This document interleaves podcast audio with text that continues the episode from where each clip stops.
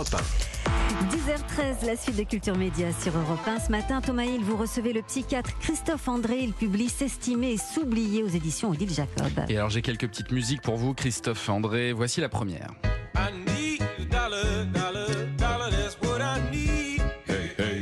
Vous racontez dans votre livre la démonstration d'un prof de psychologie américain sur l'estime de soi avec un, dollar. Comme ça, il montre un dollar à ses élèves. Ah, J'adore. C'est vraiment ça, c'est la psychologie appliquée. Ben oui, Brandy, il explique à ses élèves ce qu'est l'estime de soi. Voilà, même si on vous critique, que vous êtes quelqu'un de bien, etc.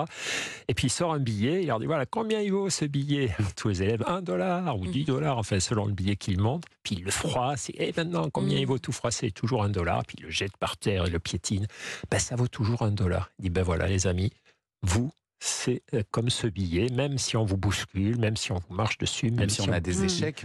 Voilà, votre valeur euh, reste la même. Et, c'est à ça aussi que sert l'estime de soi, c'est à cette période un peu merdique de notre vie, ces traversées du désert où, on nous aime moins, on échoue euh, tout ce qu'on fait ne marche pas et se dire ben non tiens bon mon gars mm. ou tiens bon ma fille quoi ça, ça va tu, c'est normal l'échec c'est le loyer de la vie c'est le loyer de l'action donc c'est normal que ça t'arrive tire les enseignements, ne te laisse pas trop démonter, ne te punis pas. Hein. Un des grands problèmes qu'on a en matière d'estime de soi, quand on n'a pas une bonne estime de soi, c'est qu'on on s'inflige une double peine.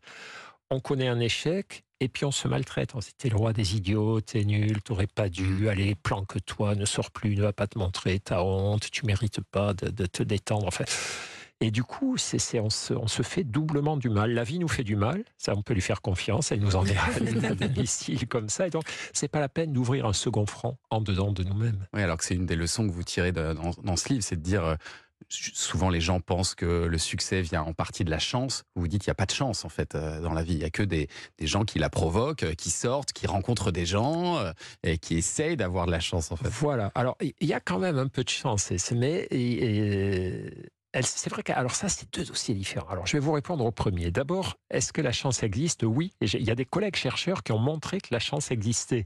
C'était assez génial. Si vous permettez, je vous raconte l'expérience. C'est pas dans mon livre, mais ça un peu à voir. Ils font, passe une petite annonce. C'est à l'époque où il y a des petites annonces dans les journaux. Il dit si vous êtes très chanceux ou très malchanceux, venez nous voir au labo. Donc les gens arrivent.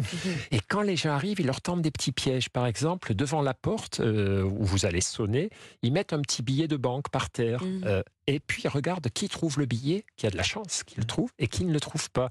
Et dans la salle d'attente, ils vous font vous asseoir. Et puis il y a une autre personne qui a l'air d'être un autre volontaire pour l'expérience, qui vous sourit. Et ils regardent qui dit bonjour et qui dit pas bonjour, qui mmh. engage la conversation ou non. Et ils s'aperçoivent que les gens qui se sont déclarés au départ comme chanceux, bah, c'est eux qui trouvent le billet. Pour le billet, c'est eux qui engagent la conversation. cest c'est des gens qui regardent autour d'eux, qui sont curieux, qui créent des contacts.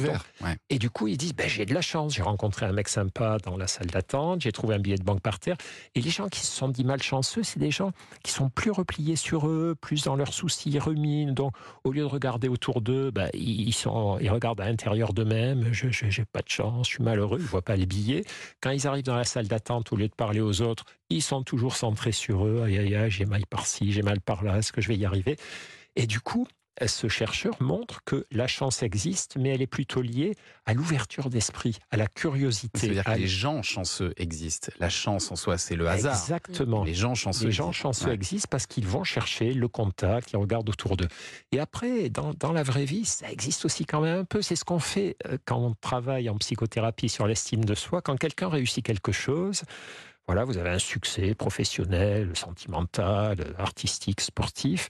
On demande toujours quel est, faites le camembert des attributions. Autrement dit, quelle est la part dans ce succès de vos talents, de vos compétences, de vos efforts? 10%, 20%, 50% Quelle est la part de la chance? Vous avez eu un peu de bol, énormément. Hein et quelle est la part des autres? En quoi les autres vous ont aidé à atteindre cet objectif, qui vous a conseillé, qui vous a aidé? Et ça, c'est très bien pour euh, comprendre un petit peu que dans notre vie, on a à la fois besoin de faire des efforts, on a à la fois besoin des autres, et puis de temps en temps, il faut un petit coup de bol quand même. Allez, musique suivante. Et du fait vous êtes remercié, il n'a plus d'espoir, plus d'espoir, il ne rentre pas ce soir. Il ne rentre pas ce soir d'Eddie Mitchell. Euh, L'échec, c'est ce que vit cet homme hein, qui vient de se faire euh, licencier dans la chanson euh, d'Eddie. Et vous, vous abordez l'échec sous toutes ses coutures dans ce livre. Vous racontez notamment l'histoire d'un ami un peu oublié et qui un soir vous appelle et il veut vous voir pour vous parler de ses problèmes euh, avec sa femme et il ne parle que de lui. Ouais. Euh, et vous pensez que ces problèmes viennent justement aussi du fait peut-être qu'il a du mal à s'oublier. Oui, oui, bah ça, oui, ça c'était une histoire triste. C'est, c'est un garçon, au fond, il me racontait un peu à la fois ses malheurs et puis en me les racontant, je comprenais pourquoi il avait tous ces malheurs. trop nombriliste, trop centré sur lui, trop sur vraiment ne, tenant pas assez compte des autres, etc. Et, et ça m'avait rendu, ça m'avait foutu le spleen, quoi, sur le, l'aveuglement qu'on a parfois à se faire du mal, à, à, à- à foirer. Et, et du coup, une fois de plus, quoi, je, je pense que c'est vraiment important de prendre soin de soi. Mais l'estime de soi, c'est comme la santé. Vous savez, la santé, il faut en prendre soin quand même. Sinon, on ne va pas pouvoir faire des tas de choses dans notre vie. Mais quand on est obsédé par sa santé, les gens qui comptent le moindre gramme de ce qu'ils mangent, qui, qui avalent des pilules à toute Mhm. heure du jour et de la nuit, qui passent leur vie chez les médecins, on, on est, c'est pas bon. Quoi. La- la- la- les vieux médecins disaient, la vie, c'est la santé. Non, la santé, c'est la vie dans le silence des organes. Voilà. Il faut que notre corps nous, nous laisse tranquille, qu'on puisse l'oublier. Et l'estime de soi, c'est pareil. La bonne estime de soi, elle fait pas de bruit. C'est comme le, le- le moteur de votre frigo. Quoi. Il faut pas qu'il vous réveille la nuit, qu'il pas- soit plus fort que les conversations. Et donc, là aussi, c'est c'est quelque chose pourquoi on doit faire des efforts, voilà, prendre soin de soi et puis se tourner vers les autres. Parce que c'est là qu'il y a les trucs les plus intéressants qui se passent quand même.